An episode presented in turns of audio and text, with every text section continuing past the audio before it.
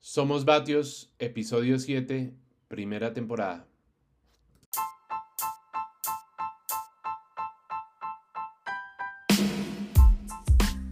Hola, ¿cómo están? ¿Cómo les va? Bienvenidos a un nuevo episodio de Somos Vatios. Les saluda Germana Ponte y es un placer estar con ustedes trayendo temas que sin duda nos ayudará a mejorar nuestro rendimiento deportivo.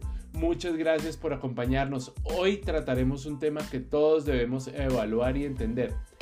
Estamos con Eider Unamuno, odontóloga y especialista en odontología deportiva en Bilbao, España, y hablaremos de algo medio desconocido para muchos, especialmente para nosotros los deportistas aficionados, la salud bucodental y cómo afecta al rendimiento deportivo.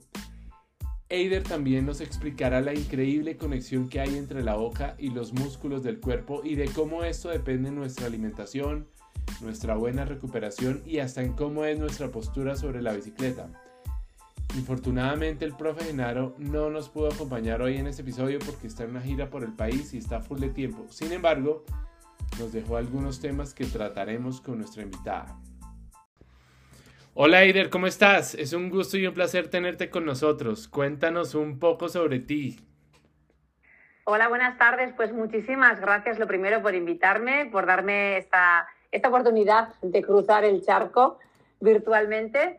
Y pues a modo de presentación te diré que yo soy odontóloga, especializada en ortodoncia inicialmente.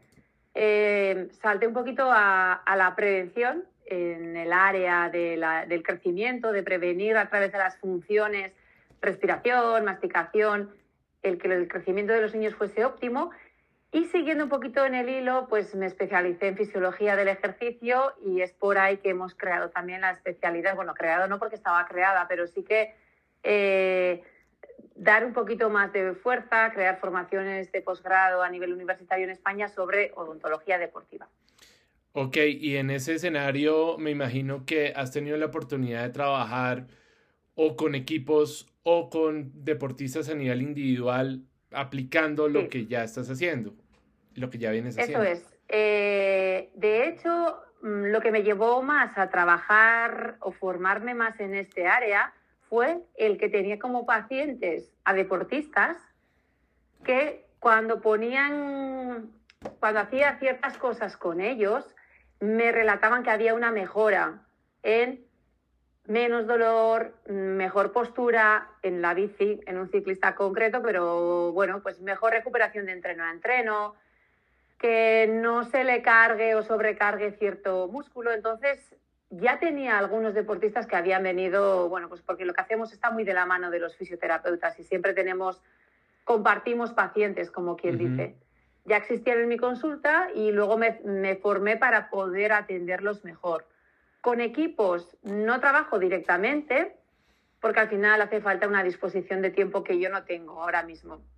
Pero sí que nos encanta desde la Asociación Española de Odontología Deportiva dar charlas, conferencias en centros de alto rendimiento o en clubs privados para, para decirles la importancia de cuidar la boca para que no se lesionen, que tengan un rendimiento óptimo. Claro, pues te cuento que desde mi perspectiva eh, en, Colombia, en Latinoamérica, es algo que no se conoce mucho. No creo que sea como un, un punto de los importantes a tratar cuando se habla de rendimiento deportivo. Uno se enfoca en la fuerza, se enfoca en la estamina, se enfoca en los trabajos eh, alternativos que mejoren el desempeño, pero muy, muy pocas veces uno puede entender que la boca es un factor determinante para tener, como tú dices, no de pronto mejorar el rendimiento, pero sí sacar lo mejor que uno pueda llegar a hacer. Sí, es que es, tan, tan fácil o tan difícil como pensar que tenemos eh, una infección en una uña una infección en una uña constantemente, que si somos ciclistas no vamos a pedalear con ella, ni puede que nos estorbe en coger el manillar de cierta manera, pero sí que se están creando en, esa infección, en esa inflamación, en esa resolución endógena que el cuerpo va a querer hacer para mejorar esos tejidos, eliminar los detritus, va a provocar cosas que mm, no son buenas para el cuerpo, mantener esa inflamación constante, porque hay una sobrecarga de energía, de, hay una alerta del sistema inmune que también necesitará eh, para una, un, eh, cuando hacemos deporte después de un entreno, eh, ese cuerpo necesita ser regenerado de alguna manera. Si lo tenemos despistado, regenerando esa, infección en, esa uña, que, que, parece que qué tontería, es que no es óptimo. Entonces, para, para deportistas amateurs, pues bueno, pero para deportistas de alto rendimiento, que cualquier detalle ha de ser tenido en cuenta, no nos interesa. Y en la boca hay una incidencia de infecciones o inflamaciones que se mantienen en el tiempo, aún en deportistas de élite, que es una barbaridad. Y tenemos datos recogidos en villas olímpicas eh, de diferentes eh, deportistas de diferentes orígenes, hay estudios incluso de la Premier League en fútbol, que imagínate, eh, aquellos sí que tienen dinero para ir al dentista y para mirarse la boca. Y aún así eh, la incidencia o la prevalencia de la, de la gingivitis, que es la inflamación de las encías, era como de un 67%. Y esa inflamación, lo que te decía, está provocando citoquinas y cosas que el cuerpo va tragando y esa inflamación puede ir, hay evidencia de que puede ir, por ejemplo, a la rodilla y provocar dolor en la rodilla. O puede hacer que el cuerpo eso no tenga la suficiente capacidad de resolver ese entreno y se fatigue antes.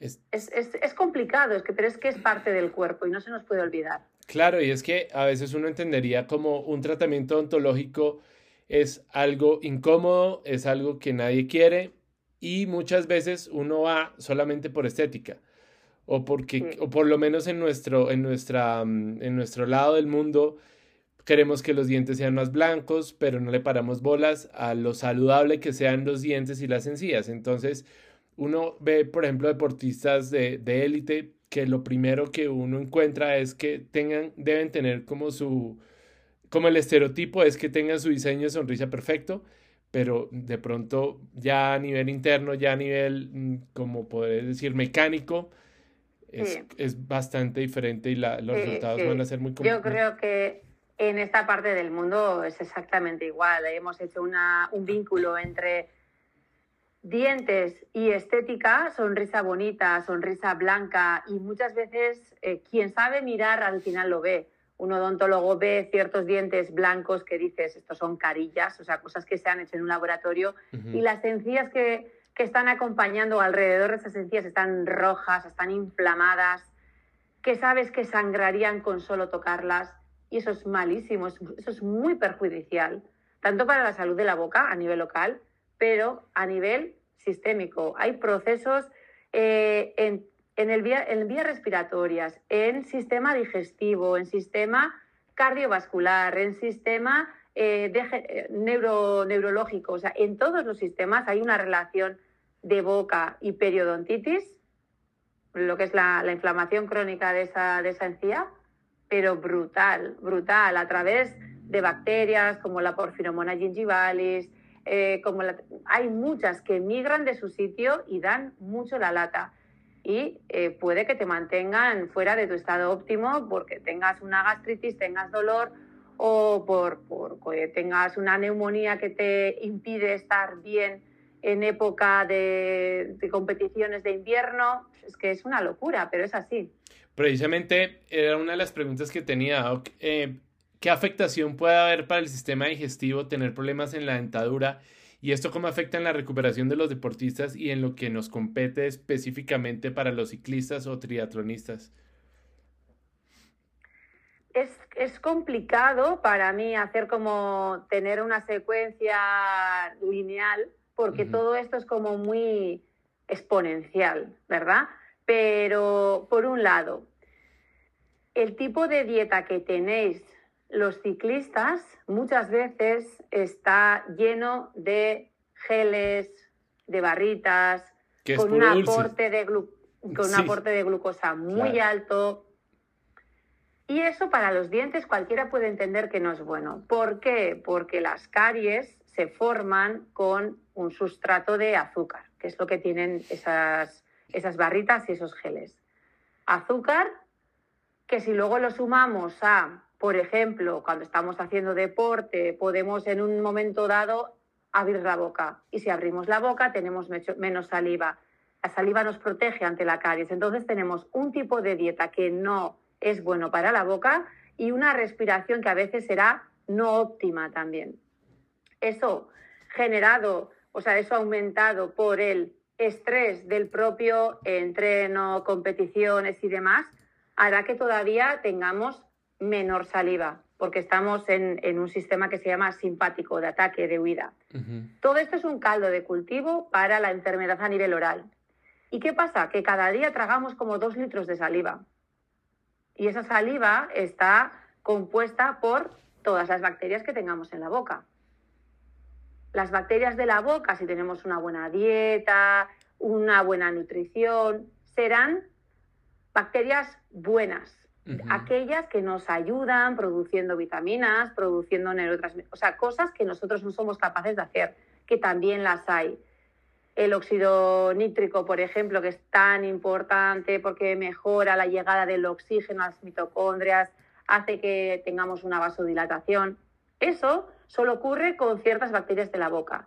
Pero por esa mala dieta, por esa respiración oral, tendremos unas eh, bacterias peores.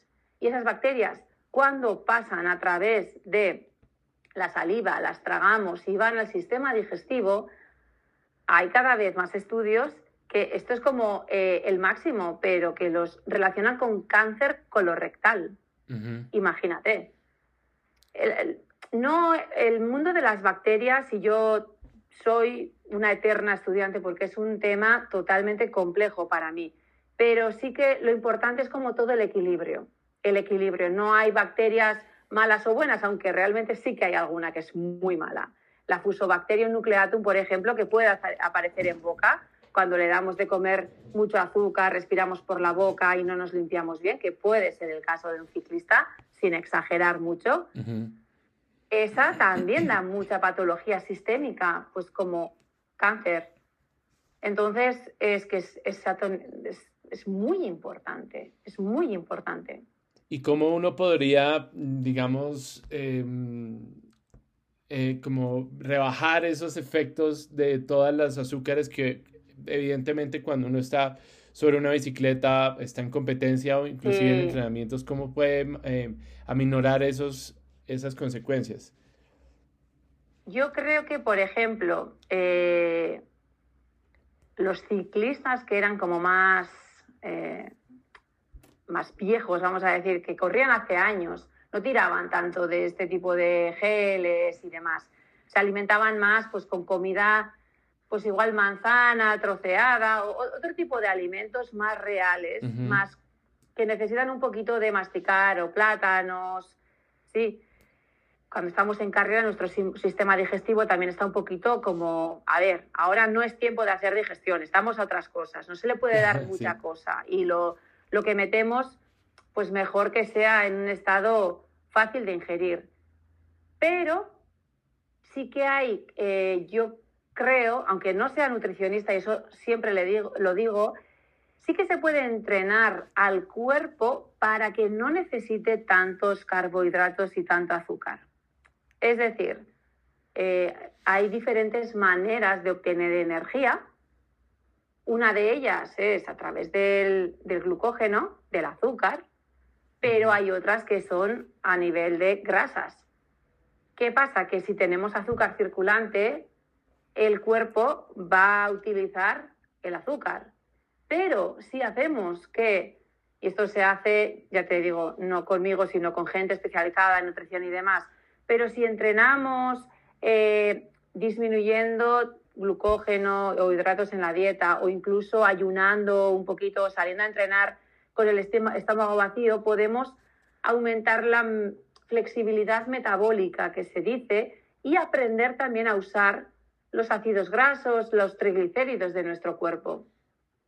Y eso puede hacer, a ver, esto si somos amateurs, si somos amateurs y, siendo profesionales también. Es un aprendizaje para optimizar las vías que tiene nuestro cuerpo de obtención de energía. porque si solo usamos un ala del eh, azúcar, pues ahí estamos más fastidiados y necesitaremos meter. Pero los geles, por ejemplo, son como instantáneos. Un gel te da ese aporte, pero te da un bajón. A los, al quinto kilómetro ya estás con la pájara de nuevo. Entonces, entrenar al cuerpo para que no sea tan dependiente del azúcar, creo que es una estrategia en sí, que hay que entrenarla. No todos los entrenamientos serán a reducir tiempos, sino será un poquito también entrenar a que el cuerpo sepa obtener energía de otros sustratos. Y así nuestra boca también sufrirá menos. Claro, eso, eso lo habíamos visto también en un capítulo anterior con una doctora que es nutricionista que nos acompaña a veces y ella nos decía precisamente eso, mejor, lo mejor de todo es consumir comida real y hablábamos específicamente de un, de un alimento que es medianamente controversial y es el jugo de remolacha. Porque el jugo de remolacha tiene muchos beneficios, pero también tiene como ciertas eh, afectaciones, especialmente para los dientes. Si uno no tiene un buen aseo dental o un aseo eh, en la boca, pues puede generar muchos problemas también. Yo creo que eh, en este caso la relación que tiene con la remolacha es, es otra eh, si voy bien y puede que desconozca esta, esta parte que tú, me que tú me dices, pero aquí también es muy usada los jugos de remolacha, de espinacas, por esos nitratos que Exacto, tienen. y lo hablaba hace nada con la nutricionista de un equipo de, de, fútbol que tengo aquí al lado de mi consulta, que vienen algunos eh, futbolistas, y hablando con ellos me surgió la duda y como conozco a la nutricionista, hablando con ella, y ella también desconocía un poquito este, esto que te voy a contar. Al final, el, nitrato que obtenemos a través de la remolacha, eh, de, algunas verduras de fruto verde, o sea, de hoja verde, ha de ser mm, convertida en óxido nítrico para tener esa mejora en el rendimiento que queremos, de mejor oxigenación, disminuir la tensión, y eso lo hacen las bacterias de la boca. Pero las bacterias de la boca que tienen que estar o sea, que están cuando la boca está bien cuidada, como decías. No porque la remolacha haga nada malo en los dientes, sino porque no limpiarse o limpiarse en exceso usando enjuagues comerciales que tienen un componente sobre todo que se llama clorexidina, puede eliminar esas bacterias de la boca. Y tú, si esas bacterias no están, ya puedes hincharte, inflarte a tomar jugos de remolacha que no van a servir de nada. Y esta nutricionista en concreto me decía, es que nuestros futbolistas muchas veces están con, eh, se toman un café y venga a limpiarse. Por ese, esa asociación de estética que hacemos, ¿verdad? De dientes limpios, igual se pasan. Y tienen un ambiente excesivamente estéril que tampoco es, es bueno, porque recordemos, las bacterias buenas también existen. Y aquí para obtener esos beneficios de la remolacha hacen falta bacterias en la boca, de las buenas. Ok, Doc. Hay, otro tema que es súper importante y lo había, lo había visto en, un material que tú también tenías y se trata de cómo afecta, que eso parece increíble, pero afecta la forma en la, de la disposición de la mandíbula, la forma que comemos con nuestra postura bípeda y cómo eso se podría trasladar en la postura sobre la bicicleta y eso cómo afecta en el desempeño de los movimientos naturales de un ciclista. Sí. Eh, la parte que hemos hablado ahora sería la parte como más infecciosa, de relación, de bacterias, de enfermedad que surge en la boca y qué pasa el resto.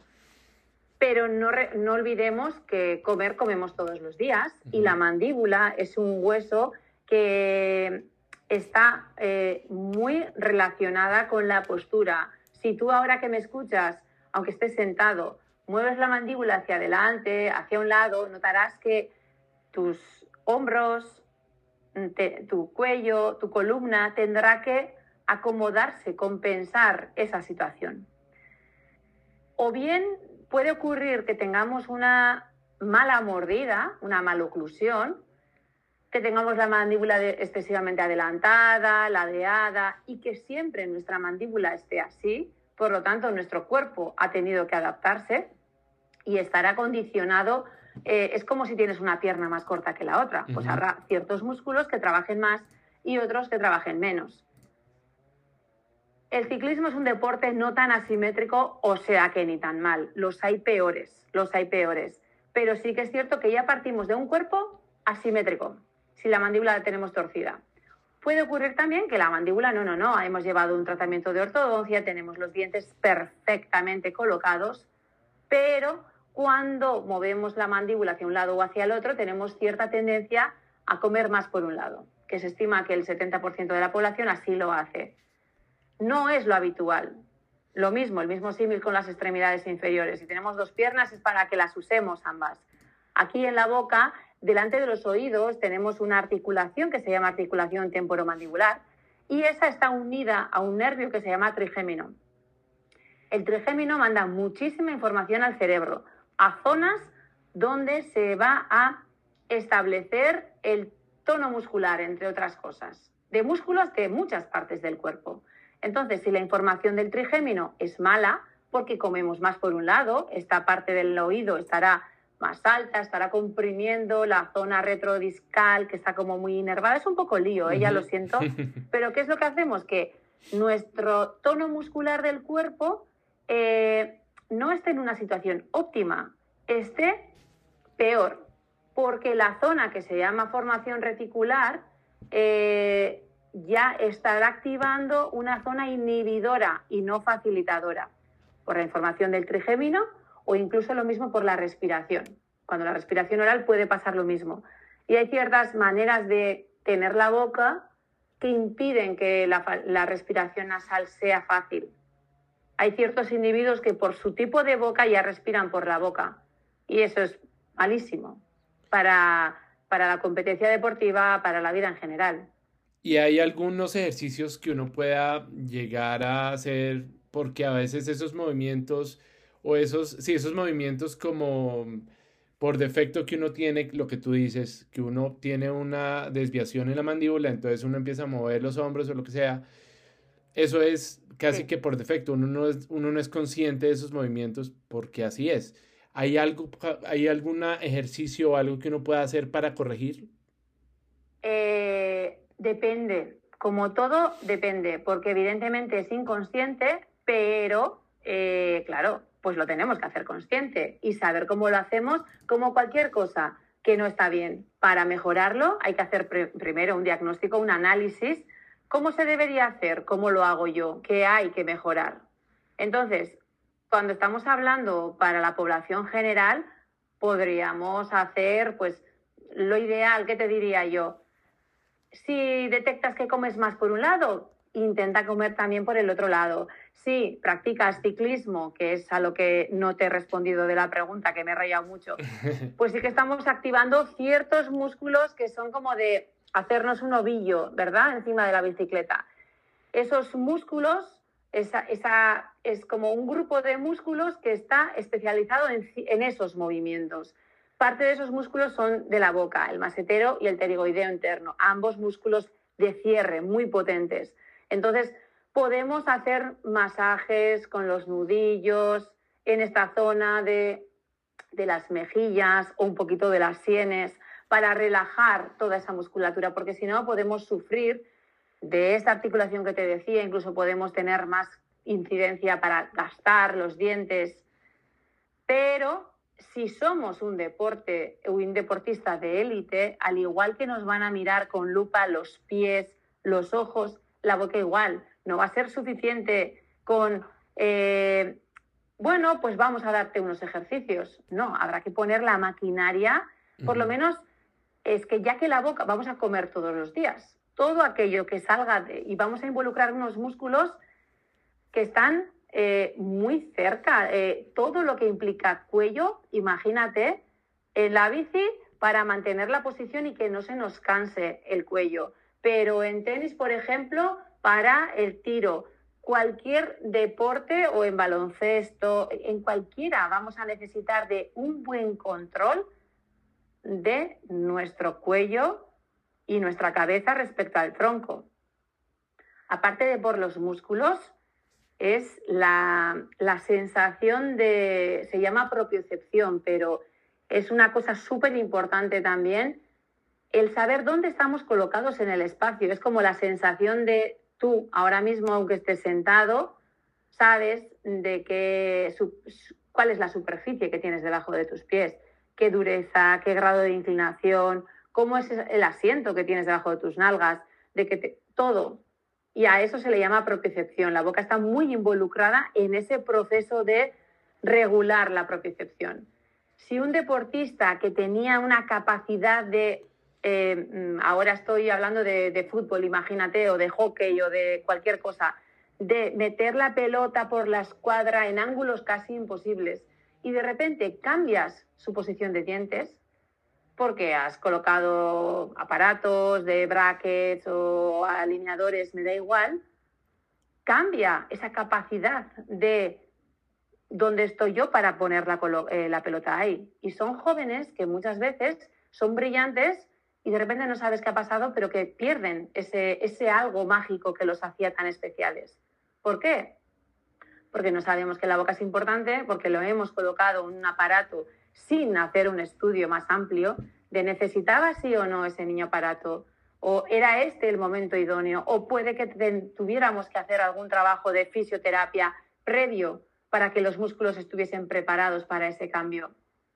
Lo hacemos al tuntún, porque no tenemos importancia, no sabemos lo importante que es. Y eso nos hace tardar más segundos en ejecutar un mismo movimiento, cansarnos o no ser tan precisos. Y eso un deportista no se lo puede permitir es increíble cómo está conectado todo y, y, cómo eso puede influir inclusive en lo que tú dices, en las decisiones o en la forma uno de, de, ver el espacio y el tiempo en el desempeño que uno está haciendo en, en cualquier deporte. Es increíble. Y me imagino que, por ejemplo, el bruxismo puede afectar también en el desempeño, ¿no? Porque a veces uno lo puede hacer sin que se dé cuenta y especialmente cuando uno está durmiendo uno otro día venga, pero ¿por qué me duelen tanto los dientes o la mandíbula o algo así? Sí. Eh, el bruxismo, ese apretamiento de dientes que hacemos cuando estamos dormidos, tenemos que saber que es un, es un síntoma. Es un síntoma de algo. Es un síntoma de algo y cada vez hay más estudios que lo vinculan a procesos obstructivos o trastornos respiratorios del sueño, como hipoapneas, apneas, que o bien la lengua o porque no hay espacio suficiente por la postura en la que dormimos, pueden ser mil y unas razones, eh, se ve obstruido el paso del aire. Y en, ese, en esa obstrucción, la manera de volver a tener paso es adelantar y mover la mandíbula hacia adelante, apretándola. Entonces, el bruxismo es muy importante atenderlo, pero sobre todo porque es importante lo que nos lleva a bruxar. Esa apnea, eso es un sufrimiento para nuestro corazón, eso es un no descansar, no segregar las hormonas que necesitamos, e, es, un riesgo, es, es, algo también que no se puede permitir nadie. Es como mm, ese momento que tenemos de relájate, que tu cerebro coja aquello que es interesante, que deja lo que no es, que se regenere tu cuerpo, estar en un ataque constante. Eh, nos volvemos locos. Si no tenemos un buen descanso, es mucho más propicio que nos lesionemos, que tomemos decisiones no óptimas. Y eso en el deporte, pues lo mismo, tampoco. Por lo tanto, hay que tener en cuenta mucho el bruxismo, pero porque puede haber algo más importante detrás. Claro, y es que ya hoy hablamos como de dos partes fundamentales eh, en la importancia de la boca y de la salud eh, oral, eh, pero nos falta una tercera y es la respiración, está súper conectado, o sea, es tan importante como las otras dos que hablamos. Entonces, sobre la bicicleta o sobre especialmente deportes donde uno tiene una carga cardiovascular muy alta, cómo puede afectar ese mismo desempeño, o sea, cómo, cómo qué tanto lo disminuye a uno. Sí, la respiración, eh, el único sitio por donde podemos respirar y tener todas los, todos los beneficios de la respiración es la nariz. Cuando respiramos por la boca ya es, es, es, no estamos consiguiendo todo lo bueno que nos da el oxígeno, no, vamos como a medias. Eso no nos interesa a nadie, menos a un deportista. Cada vez que vemos a un deportista con la boca abierta, dices, aquí hay margen de mejora. Entonces es un diagnóstico muy fácil. Sí que es cierto que en ciertos, en la potencia, cuando vamos aumentando esa potencia del ejercicio, hay un momento en el que tienes que abrir la boca. Esa deuda de oxígeno, eso ya no puedo más, tengo que abrir la boca. Pero, al igual que podemos entrenar la flexibilidad, la, flexibilidad metabólica para no depender exclusivamente del, del glucógeno de los azúcares, podemos entrenar el respirar más por la nariz durante un trayecto mayor para que nuestra eh, lo que hacemos eh, en la carrera sea mejor, para que nuestro desempeño sea mejor. ¿Cómo lo podemos hacer? Pues hay ciertos ejercicios, y eh, tenemos que ver también cómo es la boca. Yo siempre digo que mis dos amores en la odontología, vamos a decir, son los deportistas, pero el gran, el primero son los niños. Porque con los niños estás a tiempo de acompañar para que tengan un buen, eh, un buen crecimiento. Sin un buen crecimiento de la boca, la respiración va coja. O tienes que hacer cosas a posteriori para que la respiración sea óptima tenemos que tener un buen paladar, sitio para que quepa la lengua y eh, esté arriba situada para que respiremos, para que el cambio de presiones sea mejor. Entonces, lo ideal siempre, trabajar con los niños. Pero si me viene un deportista de, 23 años que respira mal, ¿qué podremos hacer? Pues tendremos que, eh, además de ver si hay algo en la boca a nivel estructural que podamos mejorar, Primero tenemos que ver si cerrando los labios no se ahoga. Importante, básico. Para tener un buen rendimiento hay que estar vivo. Esa es la clave número uno. Porque si tiene un problema de tabique, de cornetes o lo que sea, se te va a ahogar. Eso tendremos, tendremos que derivarlo al otorrino, al alergólogo, a quien sea. Si es solo de boca, si es un hábito, si es gente de que está con la boca abierta, pero es por una falta de tono en los labios, que es un músculo también, es como una rosquilla, el orbicular de los labios, pues es un entrenamiento como otro cualquiera. Un entrenamiento de cerrar los labios y luego mejorar eh, la propia respiración, porque podemos respirar por la nariz, evidentemente, pero no de cualquier manera. Si llevamos años respirando por la boca, eh, tendremos una hiperventilación, que es como cogemos mucho oxígeno de manera rápida, de manera superficial y echamos también mucho CO2. El CO2 es algo que es importantísimo para que el oxígeno que, lleva la hemoglobina llegue a los tejidos. Entonces, no podemos eh, permitirnos eh, exhalar demasiado fuerte o demasiado rápido. Y eso se entrena. Se puede entrenar con diferentes con apneas pequeñitas, como sería respirar por la nariz, exhalar por la nariz y contar 4, 3, 2, 1 mientras tienes los labios cerrados y seguir así. O entrenando mm, los primeros, eh, no sé, 5 kilómetros con la boca cerrada.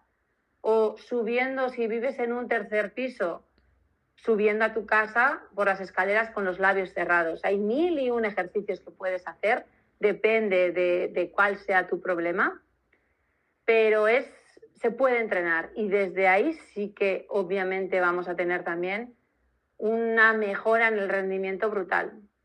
Hemos entendido, a nosotros desde pequeños nos enseñaron a que cuando uno está en una actividad deportiva, lo más saludable, entre comillas, era inhalar por la, por la nariz y exhalar por la boca. Pero según ese proceso que tú me estás diciendo, no es recomendable porque pues se están perdiendo todas las, las, virtudes y las cualidades del, del CO2.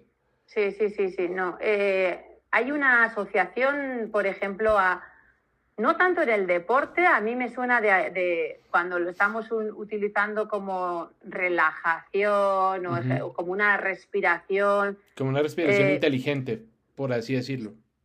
Sí, tipo meditativa o lo que sea, pero por ejemplo, la meditación también requiere de una activación del sistema nervioso parasimpático. Antes hemos mencionado el simpático, es el que estamos cuando, cuando estamos practicando deporte, el que nos lleva a estar en lucha o huida a saco con lo que estamos haciendo, pero el parasimpático es el que estamos, el que tenemos cuando estamos eh, dormidos, pero también en estados meditativos. Y para eso tenemos que tener una buena gestión de un nervio que se llama vago. Y eso se activa cuando respiramos y exhalamos por la nariz. En algún momento hubo como el teléfono escacharrado, algo se fue y no es, no es la, manera óptima. Además que es, es poco, poco, poco lógico, ¿verdad? Pensar en cada vez que respiras es poco práctico. Los labios tienen que estar cerrados, sellados, siempre. Y eso se entrena también, porque, pues, como te digo, uno siempre entendió que uno va por ejemplo, cuando uno va trotando, entonces dos eh, pasos, inhala, espera un poquito, exhala en los otros dos pasos, es como algo, como la cadencia, ayuda a entender la cadencia. Sí, sí, sí, podríamos hacer lo mismo con sin, sin la exhalación. respirar, incluso eh, la exhalación tiene que ser ligerísimamente más larga que la inhalación.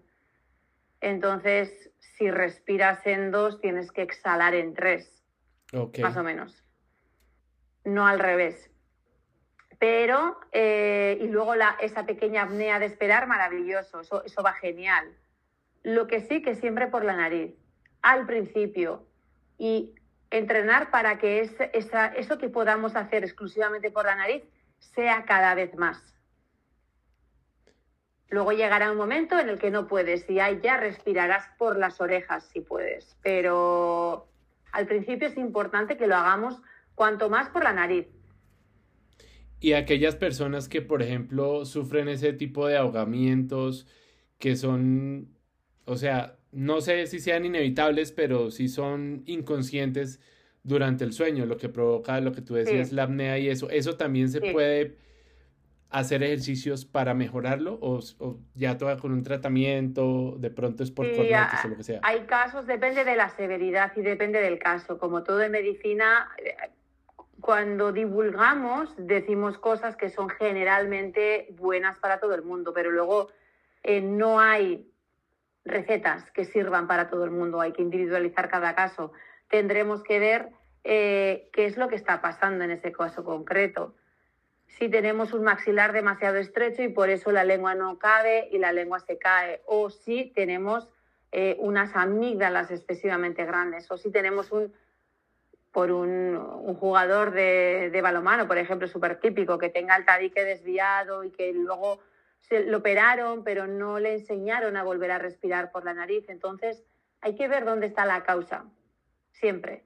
Pero estos mismos ejercicios que te comentaba, que son parte de los ejercicios del doctor Buteico, son muy buenos para mejorar la respiración todo el día durante el día y durante la noche, que nos ayudarán también a conciliar el sueño de una manera mejor, pero a veces no es suficiente, hay que hacer otras cosas.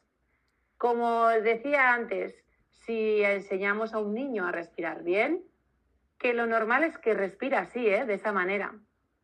Pero hoy, el día, hoy en día, pues por las alergias, rinitis, asmas, hay mucha patología que nos lleva a respirar mal. Un niño sano es probable que respires siempre por la nariz, de día y de noche. Pero es que hoy en día no nos encontramos tantos niños sanos. No, y además que depende también de las, de las capacidades socioeconómicas, de la educación, de la salud, de las posibilidades que tengan de cubrimiento de salud, de, muchas cosas. Doctora, pues muchísimas gracias por tu información. Espero que los que practicamos algún deporte, especialmente los que hacemos ciclismo, tengamos mucho en cuenta la salud dental y bucal. Si alguien quiere saber más de ti y de lo que haces, ¿cómo se pueden comunicar contigo? ¿Cómo te encuentran?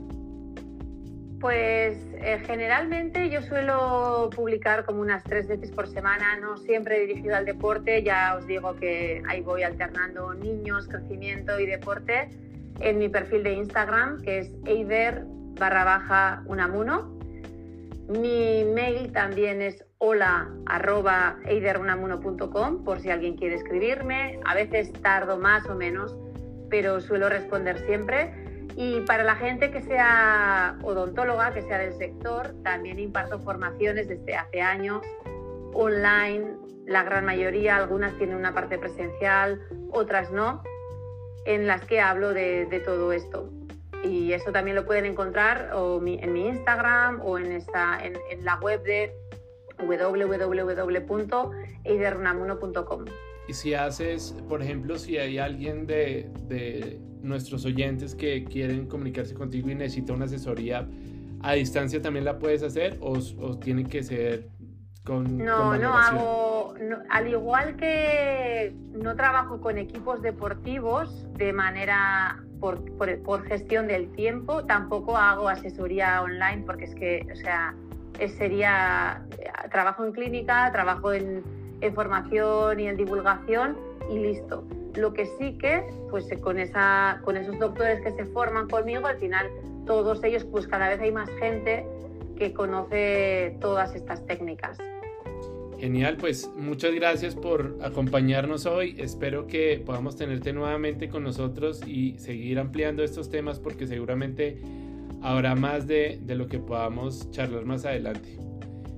Seguro, ha sido un auténtico placer. Muchísimas gracias por invitarme. Que tengas un feliz día. Chao, chao. Igualmente.